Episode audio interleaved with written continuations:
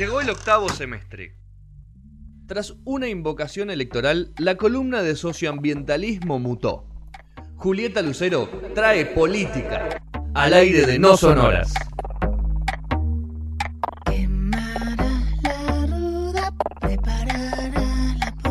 Segundo bloque de No Sonoras. eh, vamos a hablar de política, Política. internacional. Sí. ¿Ok? Es nuestro Pepe Gil Vidal. Vamos a. Ok. Hola, Hola, ¿Qué ¿nuestro hace? qué? Pepe Gil Vidal. Pepe Gil Vidal. ¿Lo conoces?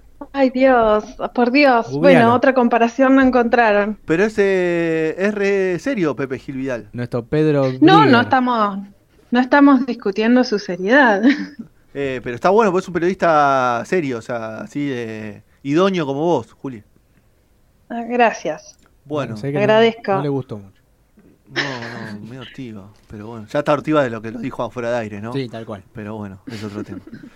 Bueno, Juli. Hola, eh, Analia, no se enojen. Hola Juli, ¿podemos hacer este aparte? Por Dios, no se enojen, no se enojen. Les traje sobre Ecuador, un poquito de Ecuador hoy. ¿Qué pasó en Ecuador? Para el que no sabe. Ay, ¿qué no pasó? Bueno, hace unos días, hace ocho días, eh, hay paro nacional y protesta en Ecuador, eh, que es un, un país que no, no tenemos mucho en las noticias, en las noticias nacionales, salvo cuando sale Correa hablando desde algún país europeo o hablamos de Wikileaks, si no, Ecuador lo tenemos por ahí perdido, o Pero- cuando nos vamos de vacaciones. Pero tienen o tenían el mejor, el presidente con mejor nombre de la historia de la humanidad, ¿no? ¿De qué estás hablando? De Lenin Moreno. ¿De Lenin? ¿Por qué? Es el ¿Solo mejor porque nombre. se llama Lenin? Claro, es el mejor nombre que alguien pudiera tener. En Ecuador. En encima. Ecuador, sobre todo. Lenin Moreno, es espectacular. Ni, ni ¿Qué, a- qué fue- qué fuerte la afirmación. si, yo creo que ni a un personaje para una serie se le ocurrirían ponerle ese nombre y a los padres de Lenin se les ocurrió. Ya lo veían con esa llegada. Claro. Como eh, referente de masa. Bueno, se le fue un poco de las manos la masa últimamente a Lenin Moreno. Este, Ecuador, que es un país que no, es muy grande, tiene 17 millones de personas, está hace dos años gobernada por este señor de, que vino originalmente a la presidencia por Alianza País, era el, digamos, no la mano derecha, pero el candidato elegido por Rafael Correa, el presidente anterior, y de hecho fue vicepresidente de Correa desde 2007 a 2013, pero bueno, apenas eh, asumió, cortó relaciones con Correa y empezó a mutar el gobierno hacia una especie de neoliberalismo suave que dio un volantazo grande a principios de octubre que derivó en estos ocho días de paro eh, en manifestaciones e incluso muertos que estamos viendo ahora en, en los medios grandes. ¿Qué pasó? Que empezaron las protestas. El, el 2 de octubre sacó un decreto, el presidente, el decreto 883, con un paquete, el paquetazo, le dicen paquete de medidas neoliberales. Como el de Luciano Castro. ¿Qué comparación acertada? Qué bárbaro, Eh, Rodríguez. le, le digamos gasolinazo para que no se le Ahí venga está, a la cabeza gasolinazo. Gasolinazo. Bien. Gasolinazo. O sea, para que no un aumento, su imaginación. un aumento en el litro de combustible. Hmm. En realidad lo que había era eh, un subsidio hace muchos años de todos los combustibles eh, eh, y lo que se hizo es liberal, liberalizar el precio, o sea, eh, liberarlo al mercado, con lo cual no solo se, se aumenta, se están hablando de hasta un 130% de aumento, Tranqui. pero además, claro, eh, va a ir atado a la suba y baja del petróleo a nivel internacional. Claro, que, que como bien sabemos acá en Argentina siempre trataba la suba, porque cuando baja nunca baja. ¿no? Exactamente. Y esto fue un pedido del. FMI, ¿no, Juli? Sí, tiene que ver con un acuerdo del FMI, este, porque no solo, solo esta medida, sino hay algunas otras relacionadas también a la flexibilidad laboral, la afectación de la cantidad de, este, días de vacaciones, reducción de gasto público, varias cosas que, que, que vienen de la mano, pero lo que realmente sacó a la gente a la calle fue este gasolinazo, Rodri, Sí, sí, sí, la tal quita cual. del subsidio. ¿Sabes que el otro día eh, estaba, viendo las noticias y hay una mujer que, que no sé si era la ministra de, no sé si de combustible, energía, De ¿no? industria. o de industria, no me acuerdo, que decían que la excusa que ponían de que están sacando el subsidio porque en realidad el subsidio lo que hace es financiar a un montón de gente que tiene plata, como si solamente el combustible es para la gente que tiene auto y usa el auto en forma privada y en forma, digamos, o sea, Como para, un- como para pasear, ¿no? Simplemente como algo, una cosa eh, onerosa. Sí, que sería como- un bien de... Claro, un bien de lujo. Mm. Y Y en verdad Eh, transporte ¿qué- y. Claro, y, o, sea, y- o sea, que la ministra, la ministra esta deje de lado todo lo que es el transporte Público. público, el transporte de, eh, de- de industria, de, de lo que es comercial, me pareció un horror. O sea, se- ni, Sí, siquiera, ni, tiene, diciendo- ni siquiera tiene buenos argumentos, ¿viste? O sea, como que te están No. queriendo meter algo y te, te mienten y te dicen, te están echando, ay no, lo que pasa es que estábamos subsidiando ricos. Eso fue la, lo que Bueno, claro, le, esa es una parte de lo que están diciendo, pero lo que están diciendo también es que había, ah, había gente que estaba traficando con este combustible, digamos, y lo estaban sacando a través de la frontera. Como en Ecuador estaba muy barato en relación a otros lugares. Claro. este, se hablaba de, de este tráfico de combustible. De todos modos, ¿qué pasa cuando suben los precios de combustible? Lo sabemos todos, Mm. suba de alimentos, Claro. eh, problemas para el agro, para el trabajo, eh, problemas en el transporte con la suba del precio de- del transporte público. Y, y Ecuador es una sociedad que es muy tiene muy mucha diferencia entre los que están arriba y los que están abajo en términos socioeconómicos, Claro, no, no tiene una clase eh, media extendida, digamos. no tan, no tan grande como otros países como, como el nuestro, eh, pero eh, bueno, y esto impacta en particular en el agro, lo- el movimiento indígena, las personas que viven en el campo, eh, que trabajan, digamos, con el combustible para producir alimentos. No estamos hablando de grandes extensiones de tierra, ¿no? sino de, de, de todos los pequeños productores y parte del movimiento indígena que, que va a sufrir no solo por el tema del transporte y los alimentos, sino la producción misma de los alimentos. Los que empezaron con este paro fueron primero los transportistas, por los que eh, primero se levantaron, después las clases populares urbanas, y esta semana la novedad fue la llegada de los movimientos indígenas eh, a la capital, Quito. Mm. Eh, ¿Qué pasó con, o sea, qué es lo que están pidiendo? Están pidiendo que se derogue el decreto 8 8.3, están pidiendo, están eh, exigiendo, digamos, o mostrando un rechazo al acuerdo con el FMI y que eh, y que se vuelva a poner el subsidio, que no se elimine, digamos, para que eh, no tenga un impacto tan negativo en la sociedad. Venía todo bastante radicaliz- radicalizado el discurso del Estado para con los trans- transportistas primero, luego con el movimiento indígena, pero cuando salió de forma masiva tan grande la gente a la calle, porque no solo es en la ciudad, sino que empezaron a venir miles y miles y miles de personas desde los lugares rurales hacia la ciudad blanca que es Quito. Este, y, bueno, ante esa situación, el gobierno eh, se, se convocó a la Iglesia y Naciones Unidas, que oficiaron, digamos, de mediadores y abrieron el diálogo entre delegados del gobierno nacional y de las comunidades indígenas. Lo que, bueno, ya les comenté lo que piden las organizaciones indígenas, lo que dice el gobierno es que va a buscar o ofrece medidas para reducir el impacto de este decreto, pero no derogarlo, como piden eh, los movimientos indígenas. Frente a toda esta situación de caos, de lío, de, de- lucha, digamos, de protestas este, que se están viviendo en las calles, sobre todo de Quito, Lenín Moreno decidió trasladar el gobierno desde la capital a Guayaquil, que es una ciudad que está al sur, a 420 kilómetros de, Quito. Eh, no se sabe bien la agenda, hay, un- una especie de falta de información por, por- porque así lo decidió el gobierno sobre dónde está exactamente el presidente o cómo se mueve, no se sabe bien cuál es su agenda. Eh, estuvo ayer en, en Quito durante toda esta situación, pero en general, desde la semana pasada el gobierno está trabajando de Guayaquil. Lo que ellos dicen es que Quito está, la casa de gobierno está en un lugar que cuando se corta la ciudad por manifestaciones es muy difícil acceso, entonces es muy difícil eh, para ellos trabajar, esa es la justificación y además, según el presidente, iban a por él.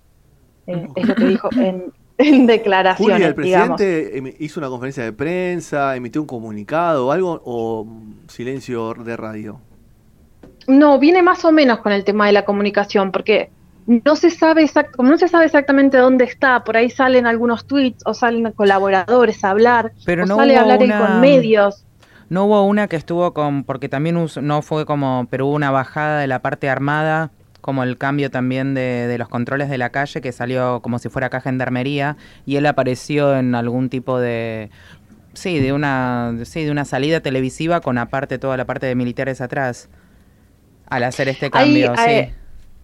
Sí, este, cuando se decidió ir para, para Guayaquil. Sí, sí. Este, eh, sí, pero lo que lo que sucede, digamos, es que es muy muy poco clara la bajada de línea y la forma de comunicar del gobierno. Eh, esto sí se comunicó, sí se manifestó, pero eh, bueno, con el correr de los días ante- ah, se, se ve el caos. Es algo que, que no es que solamente nosotros lo vemos a través de los medios nacionales ecuatorianos, no es algo que lo vemos mediado a través de otros medios, sino que el Estado está comunicando de forma caótica qué está pasando. Mm. Eh, desde los sectores del gobierno, desde los este, colaboradores del, del presidente, directamente culpan a Correa, eh, al expresidente Correa, que está incitando a la rebelión, dicen ellos, con apoyo de Maduro.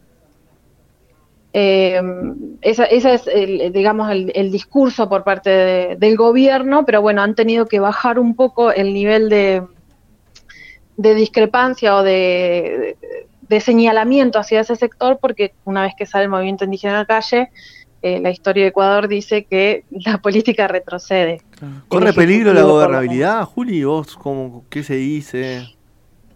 El, el- en este momento están en negociaciones. Mucha gente del movimiento indígena que estuvo ayer ya se volvió, otra gente se quedó en la ciudad. Eh, desde el gobierno, como les digo, lo que quieren hacer es no es derogar el decreto, sino plantear medidas intermedias para, para matizar el impacto en las clases más bajas y en, y en la- en el movimiento indígena. Pero, sin embargo, eh, en declaraciones a la BBC, me, me- creo que fue, eh, que lo publicó hoy Nodal, el portal de noticias internacionales Nodal, el presidente dijo que eh, no iba a adelantar las elecciones, pero si era necesario en algún momento pensar esa medida, se iba a pensar. O sea, no lo descartó. Dijo que era una, una idea de Correa que él no tenía que ver, pero tampoco lo descartó. Así que eh, no se Bueno. sabe. La realidad en Ecuador, el movimiento indígena es masivo, es muy fuerte, que ha tenido mucho impacto a lo largo de la historia en, el, en las distintas presidencias, que ha determinado el fin de, de distintas presidencias neoliberales en los últimos 30, 40 años de Ecuador. Eh, por eso también eh, ellos bajaron un, poco el tono eh, en la crítica. La salida tiene que ser o el diálogo o eh, hasta el propio presidente lo dejó así entrever una posibilidad de unas elecciones anticipadas. Hasta ahora confirmados hay cinco muertos. Uno de ellos es eh, un líder indígena, eh, Inocencio Tucumbio, y las otras cuatro personas que no se sabe bien la, la identidad todavía. En la Defensoría del Pueblo es la que confirmó estos cinco muertos, y la Defensoría del Pueblo de la Nación también llamó al gobierno a garantizar el derecho a la protesta de forma pacífica. Así que... Hay toque, este, hay no toque de queda, tan- ¿no, Juli?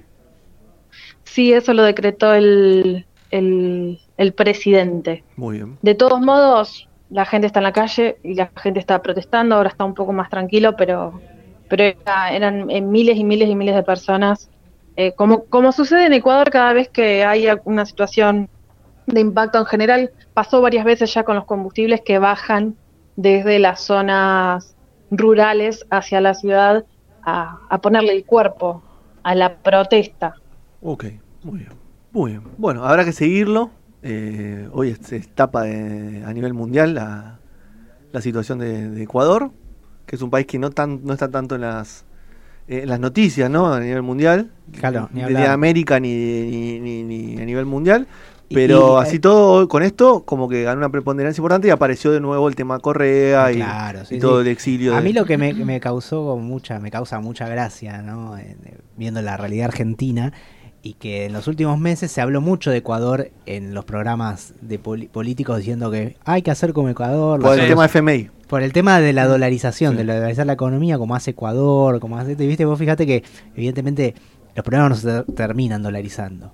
O sea, No, y aparte Ecuador tuvo otra otra eh, política financiera respecto a la deuda externa. Ellos hicieron un estudio hace años de deuda externa y declararon legítimo y legítima eh, según ese estudio, cosa que en Argentina se propuso mil veces de la izquierda y nunca se hizo. Nunca de se hecho, el gobierno de Kirchner la pagó entera.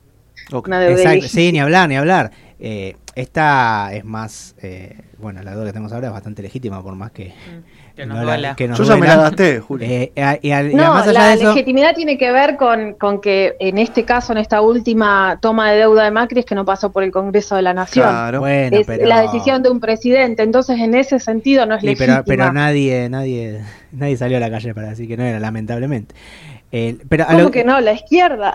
la Bueno, izquierda salió. tres personas. Protestan, Perdón, perdón, perdón. la 9 de Eh, julio. no te metas con muchas el veces. partido de la. Bueno, de más la allá de eso, es- eh, yo estuve viendo bastantes informes, eh, me, me colgué en YouTube viendo cuando empezaron a hablar toda esta gente, estos economistas, y yo hablando de la solución de hacer como el Ecuador, y la dolarización en Ecuador fue uno de los robos más grandes de la historia a, a- a- a los a una nación, ¿no? Porque se, se fijó un tipo de cambio, eh, pasó muy- como nosotros en el 2001, pasó un Mm. tiempo antes y se fijó un tipo de cambio que era terrible, eh, o sea, muy que no le convenía a los pequeños ahorristas y se lo dejó así. Entonces se dolarizó, o sea, la gente no podía sacar la plata, se lo dolarizó a una, una, Una fortuna. una fortuna, una, una suma vil y ahí arrancó la, la dolarización. Pero toda la gente perdió todos los ahorros. Mm. o sea, una locura lo que hicieron. Y lo que le sucede ahora a Ecuador, más allá de eso, que cuando dicen, bueno, pero ¿de qué nos sirve si nadie confía en el peso? Es que te saca una herramienta económica, ¿no? Porque vos, cuando tenés tu propia moneda, podés manejar el tipo de cambio más o menos, si querés lo podés controlar. Tenés Bueno, un recurso más. Tenés un recurso más, tenés un, podés eh, hacer algo. Y ellos ese recurso ahora no lo tienen. Entonces, cuando se le vienen estos quilombos, es como que están con una herramienta menos, que acá, bueno, no la sabemos usar muy bien, o al menos este último gobierno, pero es una herramienta más. O sea, es un, pu- una, una, una pata de soberanía, por decirlo, decir, bueno, yo como eco- economía puedo hacer, intentar hacer algo. Ellos esa herramienta No la no tienen. la, tienen. Juli- es, es feo realmente. Julia, a modo de cierre, ¿qué, qué periodista recomendás seguir o algún, algún portal que recomiendas seguir eh, este tema que lo trata eh, que lo trata de una manera Miren, Más eh, está, com- está compleja la situación. Recién hace unos dos días que hay prensa internacional, con lo cual lo que estaba bajando de medios grandes estaba difíciles. Les puedo nombrar algunos eh, medios alternativos quizás, pero la realidad es que hay que leer todo. Muy bien. Y sí. Claro. Este, les puedo, les puedo mencionar la revista Voces o revista Crisis, Nuestro Americano, Política con Manzanas, Indimedia Ecuador, Este, la, la- eh, el área de comunicación de la CONE, eh, CONAIE, que es esta organización indígena muy grande, la poderosa Ecuador. O sea, hay muchas cosas, hay muchas organizaciones comunitarias o radio comunitarias que están dando información, eh, pero mi recomendación realmente es que se lea todo, todo, o sea, todo lo posible, porque estamos en un momento en que no hay mucha información sobre lo que está pasando. Perfecto, completo. Muy bien. Ahí bueno, va. Bueno, Juli, la sección obviamente va a estar en Spotify ya a partir de esta noche. Así que el que quiere y se perdió una parte la puede repasar. Ahí vamos a linkear toda la información. Así que escucha a Juli por Spotify. ¿Te sentís así grosa que cuando estamos en Spotify, Juli? Un montón. Cada tipo Lana del Rey sos ahora, justo que viene el la palusa, estás en Spotify junto a Lana del Rey, por ejemplo. Me voy a teñir el pelo morocha, sí, Está muy estoy bien. así. También. Después poner en loop Bien. también. de Después lo pones en la loop. Nota, la nota en loop todo el tiempo. todo el tiempo. Te escuchamos mientras corremos. Ay, qué hermosa. Bueno, Juli, muchas gracias por todo como siempre. Un placer. Besos.